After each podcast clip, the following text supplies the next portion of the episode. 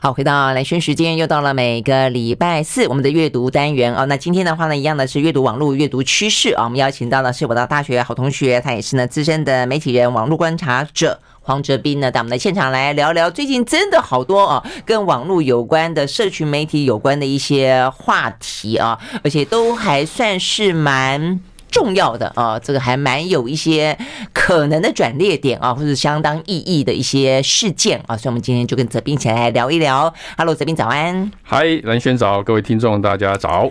好，我们今天呢至少有两大话题，我是真的觉得都蛮重要的哦。一大话题的话，当然就是呢前两天我们看到的马斯克啊，这个确定入主 Twitter 了啊，他买下了 Twitter，花了一点三兆。哦，这个台币那么多的钱，然后呢，消息一传传出来之后啊，这个推特当场股价大涨。那当然，这个求亲记啊，演的时间呃，并不是一朝一夕而已啦，演了蛮长的一段时间了。所以过程里面呢，呃，但是因为俄乌的关系哦，我们并没有聊太多哦，所以趁着机会也来聊一聊。那另外的一个蛮重要的话题的话，是跟串流平台有关啊。那呃，CNN，CNN 呢是一个非常知名的全球的啊这个。这是有线电视啊，这个新闻网啊，他竟然想要入主啊这个串流平台，所以推出一个 CNN Plus 啊。那本来呢，从去年开始消息出来之后，大家呢哇也是一个呃观望吧啊，或者说有些人是满心期待，但是有些人也觉得哦，真的吗？一个新闻媒体它可以有转转型成一个比较是综合型的影音媒体，在串流平台上得到呃什么样子的一个呃这个攻击吗？啊，就没想到。才上线一个月，哎，宣布不做了！哇塞，我觉得这个宣布不做的消息比比他要做的消息可能来的更震撼啊！好，所以呢，这个串流平台到底怎么回事啊？更不用说先前呢，Netflix 还传出来说，哎呀，这么红的一个串流平台啊，它竟然呢，呃，这个客户数啊开始呢流失了。好，所以呢，这几个大话题都是蛮对我们生活来说都是影响很大很大的啊。所以我们就先从马斯克聊起好了，因为马斯克这个人实在是太具有话题性了。真的是，哎，我觉得，我真的觉得，你看，一个企业家，你你在以前的世界，你很难想象，你今天不是一个国家，今天不是一个政府。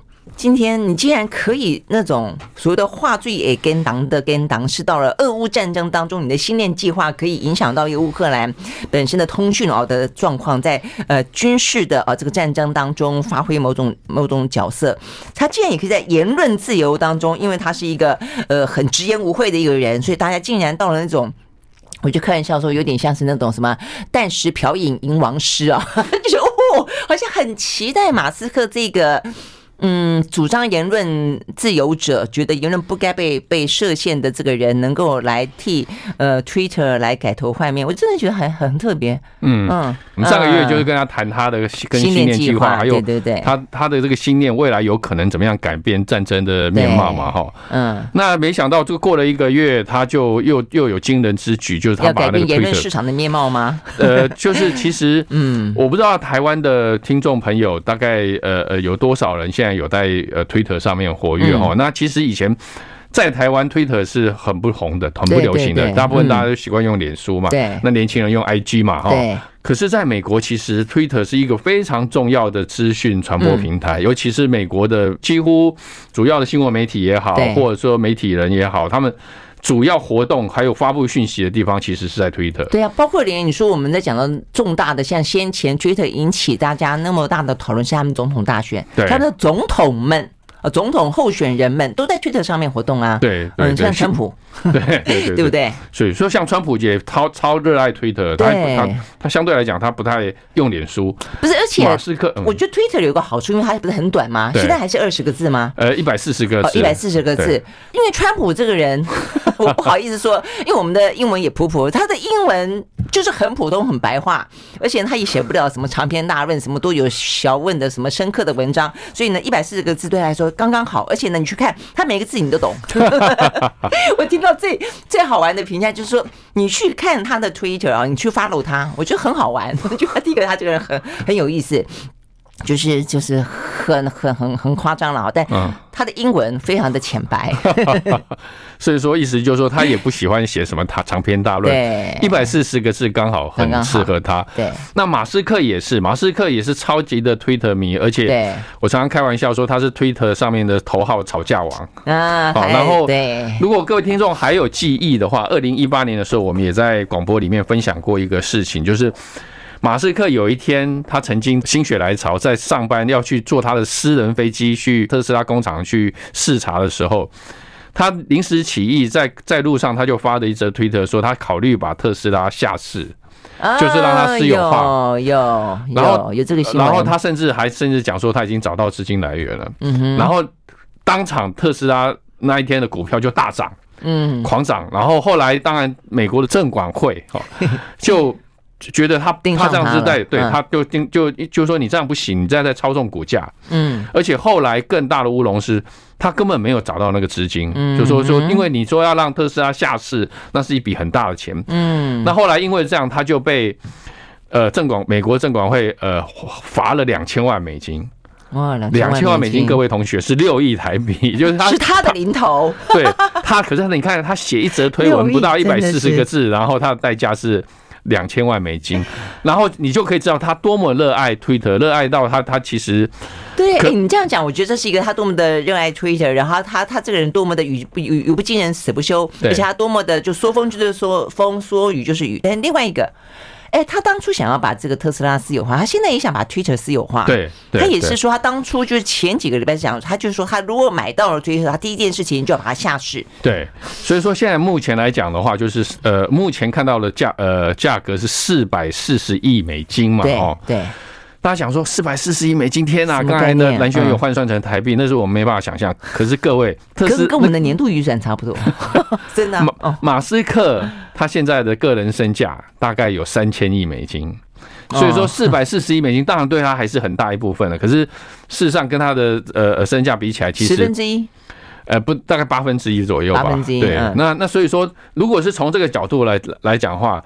马斯克他要去买一家他那么喜欢的一个，他买个大玩具吧，对，然后然后他等于是说说他他他把他最喜欢的一个资讯言论社群平台买下来，而且他在上面有八千万个粉丝，嗯，所以他有八千万个粉丝，对，嗯，OK，所以说所以说从第一个角度来讲的话，就是像蓝轩提到，就是美国的媒体也有人形容说什么，他因为太爱喝牛奶，就干脆去买把牛 把整个农场买农场买下来，买下来，对，那可是相对来讲，也很多人在猜测，就是说他买下来之后他会做什么？对，我觉得这个是蛮重要的。坦白讲，因为刚才泽斌也讲到，就是 Twitter 在言论市场上，在所谓的新的世代当中的社群媒体。社群媒体里面其实是蛮举足轻重，尤其在西方世界，所以他的一举一动，我想他都会牵动到其他社群平台。就像那个时候在总统大选，美国总统大选的时候，他们其实每一个呃，不管是 Twitter、脸书、IG 哦，那段时间。他们每一个呃媒体的动向都会影响到其他的媒体，他们接下来是要跟进啦，要不要封锁川普啦？哪些话，比如黑人的命也是命啦？哦，这要怎么样子去做？就是到底是呃言论自由的程度到什么程度？它到底是叫做煽动？它到底是仇恨言论，还是它叫做言论自由的范围？这个其实实际上是很具有高度争议性的。那今天当马斯克成为了 Twitter 的主人之后，他的定义会不会就成为 Twitter 的定义？嗯，我觉得这件事情很重要。嗯，对，所以这个其实也是包括 Twitter 内部的员工，他其实一方面大家，呃，我我看到了一些新闻，就是说，嗯，Twitter 内部员工一方面很高兴，因为自己的那个身价，因为他 因为他们手上如果有股票，是是，那他他可能就就暴涨，对，身价也跟着暴涨。一方面，可是他们又很担心马斯克会破坏 Twitter 的文化，因为。过去几年以来，跟脸书，尤其跟脸书当如果当做一个对照组来讲，推特相对来讲是社会形象比较好的。嗯嗯。比如说他在美国总统大选前，他是公开表明说他不接受政治广告。嗯。他就对，然后他然后他宁可放弃这样这这这个白花花的那个那个对送上门的银子。另外的话，他对于言论的，比如说在。查核假新闻，嗯，或者说查核所所谓的那种仇恨言论，对，或偏激言论，它是比较积极的，嗯，相对于脸书来讲，就是很多人骂主克伯，可是相对来讲，对于 Twitter 来讲是呃，一般人对他的印象是比较好一点的，对他比较有，我们也就是说，你虽然言论自由，但某个程度来说，你也善尽了一些该要有的基本上的一些社会责任，对对，社会责任，对，所以现在大家其实，当然我们也没有办法太早的给予这种评价，可是很多人其实一方面是很期待，比如说这个小顽童哦，那个马斯克就是个顽童嘛，大顽童，他手上掏出玩具，包括 不管是星链也好，或者说他说要上火星也好，或者那些都是他的玩具。他现在又买了一个大玩具，而且这个玩具它是会影响整个社会舆论的。对，那他有可能让他变得更好吗？还是他相相信的？呃，所谓的那种那种呃没有边界的言论自由，会不会让 Twitter 反而又走上像过去几年，嗯，有呃社群媒体被被人家诟病的，嗯，然后包括那些呃偏激言论啊，或者说那假讯息，就变得他都不管了，嗯，或者说很多那种像这几年机器人，很多那种说那个 Twitter，它其实这几年花很多力气在揪出那一些其实是那种假账号，对对对，那这个。政策会不会因为马斯克入主而改变？那这个其实也是很多人在呃思考或者说担心的。对，就是说他对于言论自由“自由”“”这个字的想象，他同同同时有没有伴随着一些该要有的呃这个社会责任在里面？我想这件事情是大家最关心的啊。否则你说自由毫无边界的自由，但是就是碰到我们刚刚讲的，不管是仇恨啦、种族啦、啊这个煽动啦、哦等等。我觉得这些问题，呃，像现在极右翼，像法国的选举结果，你也会看得到，就是说，所谓右翼的民粹的这些呃状况，其实都是在每一个社会里面，民主社会里面蠢蠢欲动的这些猛兽哦。我觉得这本真的是对于马斯克来说，会大家高度关注。那我觉得还有另外一个角度是，哎，现在越来越多哈，就是说这些呃高科技业的 F 五哈，或者现在有妈妈股哈，就是你像 Amazon。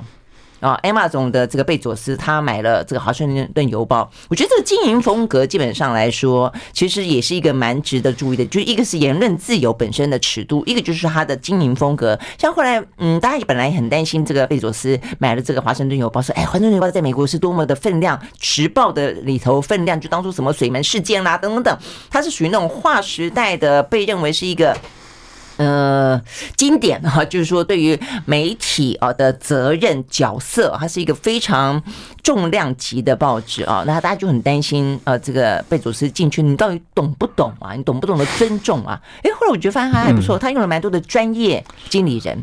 那所以不晓得啊，不晓得马斯克会用什么方式？对，美国很多媒体也也也用贝佐斯来当，的确是当对比。相对来讲，他买下一个很呃很有悠久历史、声誉卓著的传统媒体，然后他我觉得他的确是被蛮肯定的一点，就是说他不管内容，他不管编务，可是他用他科技人的角度去呃呃呃提供呃华盛顿邮报很多数位转型的一些呃秘诀啊、秘方，甚至是工具还有资金，所以让。华盛顿邮报这几年其实是大幅度的成长，甚至可以跟纽约时报是呃不相上下，就是它呃就是重新回到那个算算是第一线媒体。那问题是，像纽约时报就有一本评论，有有一篇评论就把马斯克买下 Twitter 比喻成一部电影《大国民》，大家可能有看过那个很很对，就是说你当一个人有钱到一一定程度之后，他就会想要有政治影响力，嗯，他想要社会的影响力，他想要去操纵言论，他们当然也是。是在提前发出这样的一个一个警告，就对。说会不会马斯克他因为他其实他本来就是一个很自我膨胀的人，他会不会把自我膨自己的自我膨胀放到这个投射到这个到目前为止还是很多人依赖的一个社群平台，然后影响里面他的风格跟文化，这一点可能就真的就是要靠时间来验证。嗯嗯，OK，好，所以这我们会继续观察下去。我们休息了再回来现场。I like 好，回到兰萱时间，继续和现场邀请到了黄泽斌来聊天。我们继续来啊、这个阅读网络阅读趋势啊。那我们要聊的是，真的是很糗，呃，有没有那么短命的 串流平台？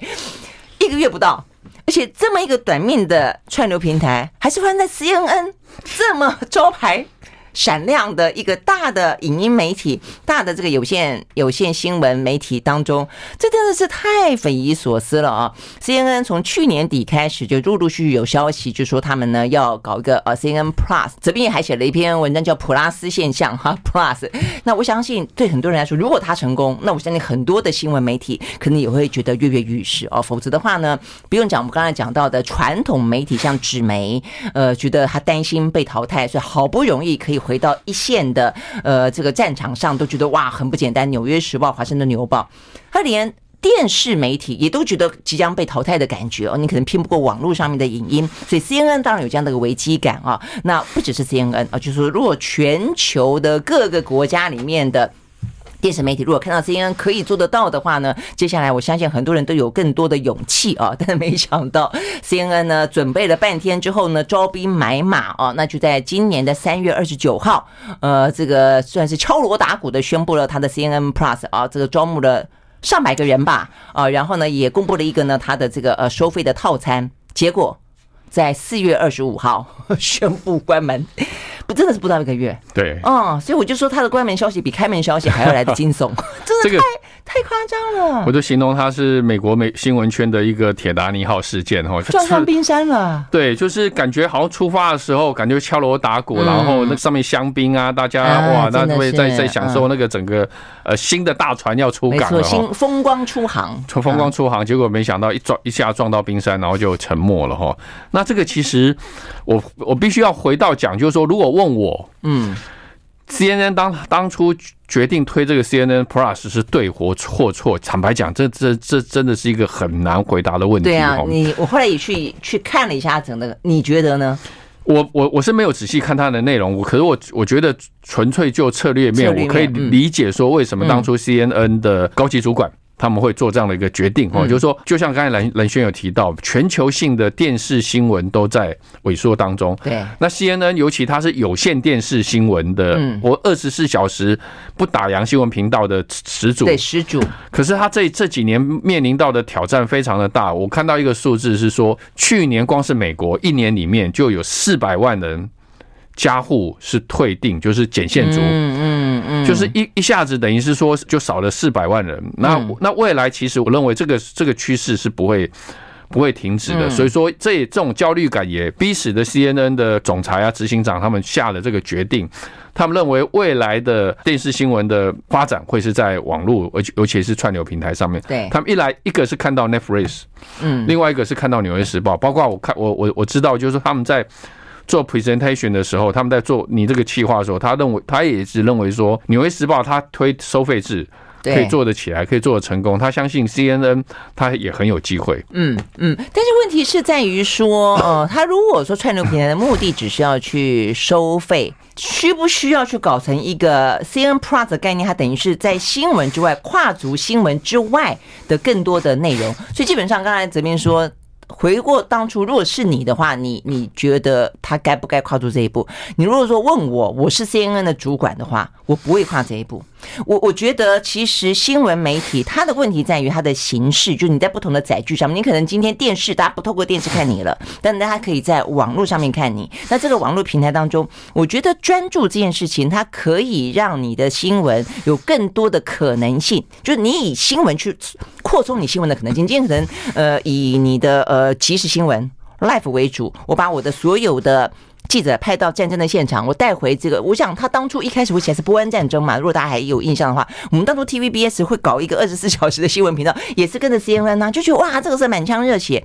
但是其实当你直播可以透过手机就可以达成的时候，其实你派记者到现场去，其实意义相对来说并不大了。但是你可以带带来更多什么更深入的故事，更多的感人的、深刻的，大家可能透过一般的手机你捕捉不到的东西，或者你赋予这些新闻更多的意义。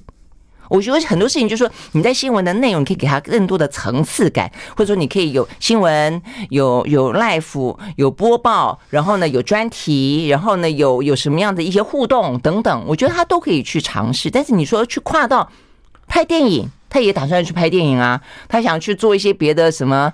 呃，我觉得这个我就觉得说，当你失去了你的专注性的时候。那你怎么会觉得你比得过 Netflix 呢？你怎么会觉得你比得过 Disney Plus 呢？我就觉得这部分是有疑问的。是，当然就是说，如果是我们现以现在来回头来看的话，它要移动到串流平台，我觉得是是一个对的一个战略。嗯，只是说在战术上，它是不是要这么的大搞？就是说，CNN 它可能反正家大业大嘛，然后他会觉得说，我想要做，我就要一开。领先所有的业界，然后就投入很多新的能力。就是说，他为了要跟他呃 CNN 的主频道有所区隔，他特地招募了好像三四百人，重新生产呃全新的内容，包括他们还会拍旅游节目啊，还有拍拍，还有 还有比如说那个他们有个明星主播 Cooper Cooper，哎，那个帅帅的白头发那个，对对对对，他们还会让他拍个节目，专门在讲一些他妈妈吗？不是，他妈妈也是很酷的一个设计师，对，跟我们讲一些他。在新闻播报台以外的一些生活啊，或者说一些观点啊等等之类，就他们想起来，他们会觉得说这个应该蛮有卖点。毕竟类似像 Cooper，还有他们里面台里面还有很多其实是自带人气的。那他说这些人应该会想定吧，所以他们定了一个蛮乐观的目标，就是。第一年就要有两百万的订阅，嗯，然后未来四到五年会有的一超过一千万个订阅，他们觉得觉得这个就可以让 CNN 成功的过度转型。OK，你说第一年多少？两百万，两百万。大家知道他后来头一个月多少吗？一万，呃呃，十五万。没有，我后来看那个资料说 一万呢。一万是在线上，每一个节目在每一个节目线上观看的人是都没有超过一万。对，然后大概只有十，大概有十五万的订阅，有十万人。我说一万，我真的觉得你还是叫叫我不要开好了，太糗了。不过刚刚泽斌讲到一个点，我觉得串流平台当然是一个重点，因为什么是串流平台？串流平台的特色呢是随选随看。我觉得其实新闻有另外一个点，就是说你的新闻是即时性的。哦，所以你是 just in time，你希望在这个当下你可以看到这样的新闻。你当你上到一个随选随看的新闻的时候，你的什么样子的一些新闻的形态可以适合放在那个地方，让大家觉得说啊，我过了两天，我还想看看你你这个做什么东西。我觉得这个是一个很大的挑战。大家没有想清楚的时候，他就。我觉得这个就是它跟 Disney Plus 还有跟 Netflix 最大的差异，就是说你追剧，你今天这这两天忙，你隔个一个礼拜追，不会有任何的损失。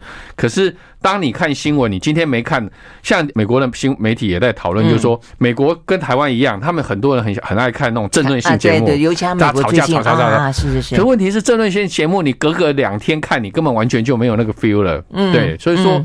这个他们也用这个来当例子，就在质疑说，呃，CNN Plus 它这个 model 是不是可以成立？所以一个，但是你说它是一个草率的策略吗？也未必，因为你真的是面临到某些生存的危机，你可能必须要去转型，你可能必须要去思考。所以到底呢，嗯，什么样思考是正确的呢？那 C N Plus 其实背后，我觉得刚刚泽斌讲到说，他撞上一个冰山，我觉得是个蛮好的比喻是，呃，我们刚刚讲的也不过就是冰山的一角嘛，它底下还有很大的原因，而是因为。它最主要呢，还不是说这个战略本身是不是呃嗯对或错而已啊。他们最后他们董事会换人了，我觉得这也是一个，因为董事会换人了，所以马上我管你先前的政策搞得很尴尬、很狼狈下台，我觉得也无妨。那因为那是你过去的前 前朝做的一些错误的东西，我现在搞要搞新的啊，所以这又是一个什么样的状况？我们休息再马上回来。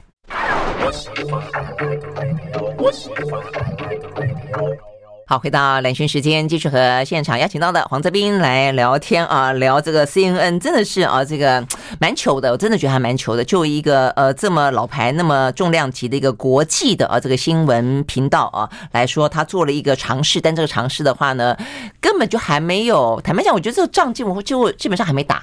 嗯，就像我们在讲说，你你今天要做一个节目，这个节目基本上你说养一季、养三个月都未必还可以看得出来它可能的胜负哦，所以我们都会觉得，当然现在整个大家都非常的速食了哦，那所以呢，通常一个节目你三个月里面收视率、收听率没起来，基本上你就很难下去了。但是一般我都觉得你可能要给他半年、一年。更何况 CNN Plus 才一个月，你就让他决定不搞了啊？这跟他的董事会的改组有关啊。所以呢，这董事会改组了，换老板了啊。总裁是董事长，算是总裁。总裁换人了，那为什么换呢？那当然也跟他整个的不止换人，他要卖给 Discovery 哦。那所以某个程度来讲，或许是因为新的呃老板觉得说，哎，Discovery 更适合做串流。哦，所以我需要自己再搞一个 Plus 吗？哦，所以呢，这可能是一个背后冰山，我们看到的一角之外更大的一个冰山的内容。对，那跟各位听众大概介绍一下哈，就是说 CNN 大家都知道 CNN 已经是一个很大的品牌了嘛，对不对？可是 CNN 它其实是原本是隶属在华纳兄弟的这样呃一个集团里面。华纳兄弟这个集团里面还有谁？除了我们大家都很熟悉的华纳电影公司之外，还有谁的？还有 HBO，嗯哼，还有一些还有一些那种 TNT 啊，或者美国还蛮红的一些电视频道。CNN 只是它里面旗下的一个媒体。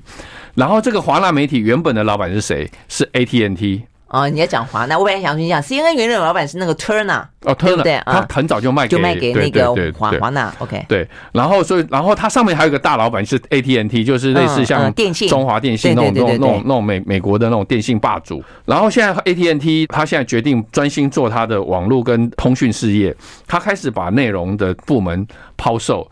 所以他把就是现在大家都在讲专注这件事情。对，OK，好。所以说他他就把把那个华纳媒体后，然后就切割出来，切割成七个部分，然后其中有一大部分就是卖给了 Discovery。嗯，而且也是不便宜，四百零四亿美金。哦，那刚才我们讲到的四百四十亿，其实也差不多，跟跟马斯克买推特也差不多，就是买买下这个华纳。对，那所以说 CNN 刚好就是在这么尴尬的一个一个一个阶段推出了 CNN Plus。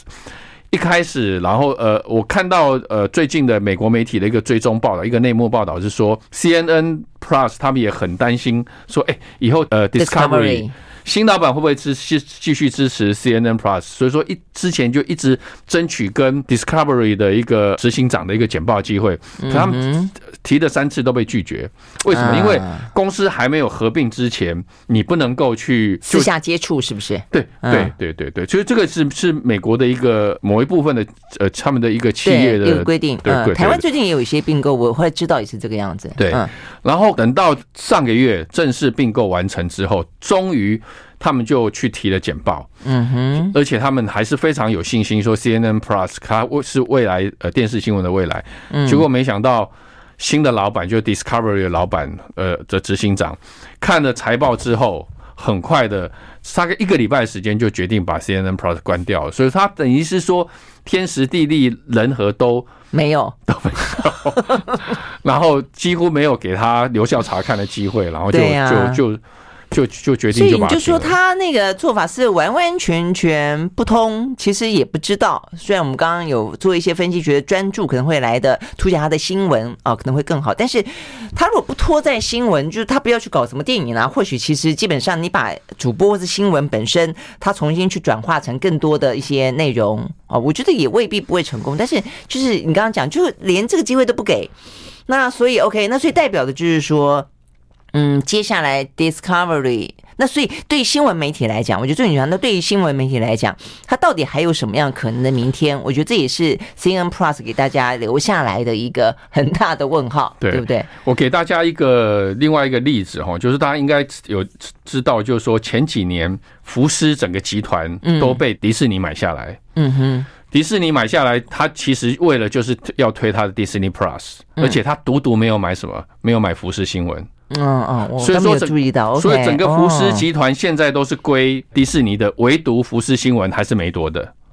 嗯，那大家就知道，就是说迪迪士尼根本不就不要新闻这一块。OK，嗯，那现在 Discovery 一样，Discovery 它其实买下华纳，它其实非常大的野心就是要整合 HBO。嗯哼，跟整合那个呃华纳影业的手上的 IP，还有包括《冰与火之歌》啊，或者说这这些重要的一呃一些 content content 对。可是他根本 Discovery 敲锣打鼓，就是说未来 Discovery 手上手上有很多频道嘛，嗯，未来将会跟所谓的 HBO 整合成一个大的一个串流平台。啊哈，其实就是要跟 Dis 呃 Disney Plus 竞争，还有跟 Netflix 竞争。他唯独就没有提到。CNN 新闻，所以 CNN C C N N 的人其实心里面早就已经在踹蛋。意思就是说呢，基本上新闻这一块。呃，对，我觉得就就康就就 content 的特性来说，我觉得确实也是。就我们刚刚讲到串流平台，基本上是随选随看，你摆多久再看都没问题。所以新闻本身的本质不太符合串流的这个想法，我觉得这是第一个。第二个，现代的新闻，我相信对很多的一些企业来说，呃，你你当然你如果拥有它，像马斯克的想法，它是属于那种。我觉得他那个人就是胆大包天的那种个性，谁什么也不怕，所以他可能觉得拥有媒体、拥有新闻媒体，他只觉得很过瘾的一件事情。但如果说你不是这种性格的人，你没有那种话想要去说，你没有要影响全世全全社会、全世界，你可能只想要赚钱，你只是要做一个很很棒的一个生意，不太有人会想要去碰新闻。对，你像在台湾也是这样，在美国也是这个样子，那左右派那个共和民主两党打成这个样子。对，就是说，他们其实他们的起心动念，他们都是要，的确就是他们就是站在商业利益考量，他们要做 entertainment，他们不要做 information，嗯。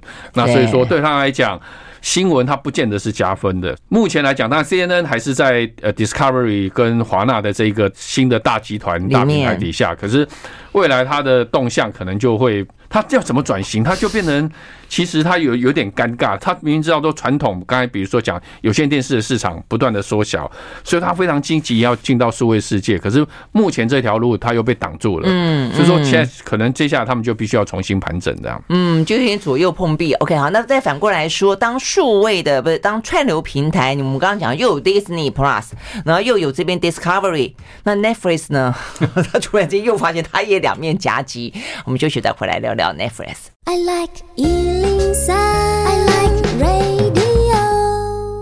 回到兰萱时间，继续和呃现场邀请到的黄泽斌来聊呢。呃，最近真的发生蛮多话题的，这些话题呢都跟你我的生活很有关系，或是对于呃整个的我们讲新闻媒体的话，可能还就不只是呃你我生活了，还对整个社会啊，对整个的舆论是有影响的。那我们现在聊到一个最生活的部分，就是 Netflix 啊，在台湾基本上来讲，大的串流平台从这个两岸关系呢没了爱奇艺之后，其实 Netflix 是一个最大的，而且本来 Netflix 就就是算最。早进到台湾的，那大家追剧追的，尤其疫情期间，哇，追的之爽的，大家就拼命追，而且不得不追哦。如果是被什么确诊的居家隔离在家的，你你大概就是不追剧的话，你大概会觉得你的人生已经毫无意义了啊。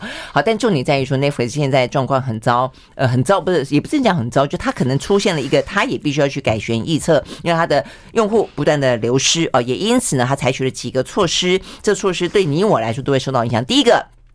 我我其实现在还有一个呃，这个就是年年轻人啊，他就是跟我说，他的 Netflix 呢都是经常分享给他的朋友啊、家人，到处分哦，他也 到处分享，物尽其用。对对对对对，哇塞，这个从此之后可能很难了啊！这个因为 Netflix 发现哦，这个问题很大啊，这个对他来说，呃，订阅的赚头哦，就是因为这样子，就是呃，减少了他太多的用户了，所以这个政策可能会开始取消。再来，Netflix 呢，接下来以后要插广告。考虑啊，那可能会分不同的等级嘛，你可以看不要没有广告的，但是不好意思，你要付更多钱啊。那但是所以就回过头来，很多人一开始会现在看 Netflix 啊，相较于电视，就是因为它没有广告。那再来，它的价格也还算是 OK 啊。所以如果说你接下来要看没广告，那要更付更多的钱，大家会愿愿意买单吗？这都是很大的影响啊。对，其实 Netflix 很有趣的是说，它刚刚开始的时候。他是鼓励大家去分享密码，嗯，他曾经还喊出一一句 slogan，呃呃，中文的意思大概就是“爱就是分享密码”，就是鼓励你把密码分享给你的朋友啊、家人，因为他为什么？他要他要对病毒式传传播，他希望。越多人能够愿意接触试用越好，是没错。那那所以说他很快的把他的订户的 base 养到很大，嗯。那现在的确是他有点碰到天花板，嗯。尤其他过去疫情期间，刚才讲了，疫情期间他其实是是有些成长的，嗯。可是疫情期间的成长已经不不像前几年，他前几年几乎每年都是超过百分之二十百分之二十的那个呃呃订户比率在成长，嗯。可是第一个警讯就是去年在疫情期间，它还是微幅成长，已经可是已经没有。像过去几年一样，到现在来来讲，又加进 Plus 对 Disney Plus，还有各家串流平台，然后 Amazon 啊、Apple 都都都在推串流影音，所以说它其实面对越来越多的竞争者，就会出现我称之它为一种叫跳跳族现象。嗯哼，因为你很爱追剧的人，你不可能上面这些平台全部都去订，就像在台湾，台湾也有很多其他什么呃 Catch Play 啊，或者说。呃，Friday 影音啊，等等之类。对，你喜欢追剧人的，我觉得他的极限大概就是两个。嗯，到三个已经很少了，大部分大概手上只会有一一一一个看不完呢。对，因为你就二十四小时，所以说，而且收到账单的时候，就像哲斌一样，哲斌说他收到账单的时候，心里面就觉得，嗯，我应该要盘点盘点。对，所以说就开始会所谓跳跳跳族现象，就是我最近把呃 Netflix 我想看的歌看的差不多了，啊，其实 Netflix 有很多内容是其实是就是滥竽充数。嗯哼，那可是你会真正想想看，或者说那些讨论度高的，就是那一些看完之后他就退订。然后他就去订别家，像我们家小孩也是，去年都在看 Netflix，今年都在看 Disney Plus，这样子哈。等到 Disney 呃 Disney Plus 看的差不多了，他搞不好他又又会想要换换换其他家，所以说我觉得这种跳跳，我觉得现代人就那么的勤劳哈，就如此的呃灵活的弹性的 去推定加定。对大部分来讲，这个就只是动几个手指而已。嗯，我过一阵子，比如说 Netflix 又有一个很红的影集出来了，我再把它加回来也可以。对，所以说，而且你不要忘记还有 HBO Plus 啊等等之类的。所以说，我觉得像 Netflix 他自己也都讲说，今年呃这一季上一季小跌二十万，嗯哼，他预估下一季会再跌两百万，嗯哼。所以这个也是为什么他们现在就决定要开始抓限制密码分享，同时要考虑推广告。他们以前原本是非常。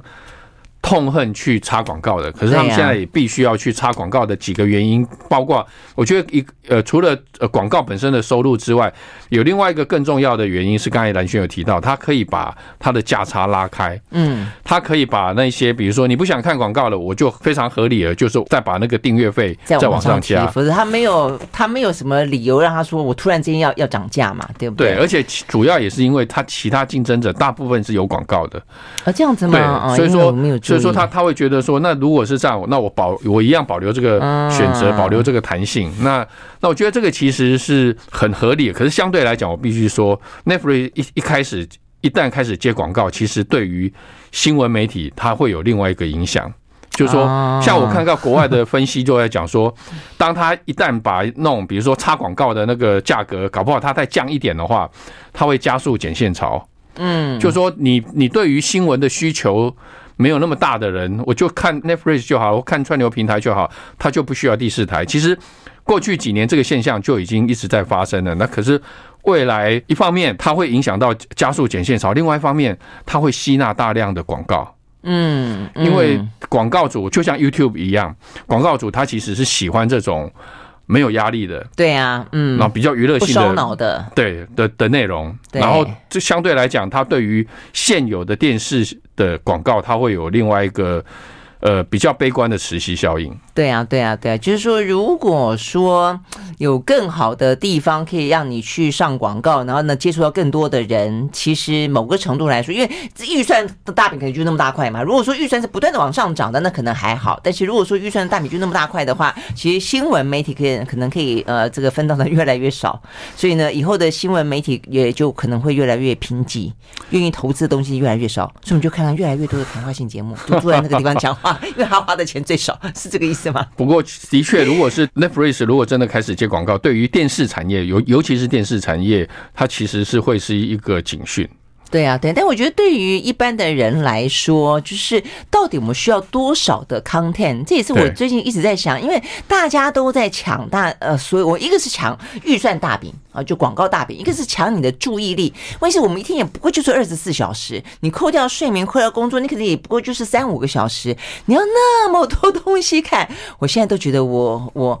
我看不完，我现在其实看不完之后的另外一种可能的焦虑就是我干脆不看，所以我反而这段时间大家都在追的时候，我反而干脆就不追，因为你你怕你一追就上瘾，然后呢就 浪费很多时间，那干脆就不要追。所以我觉得重点是，嗯。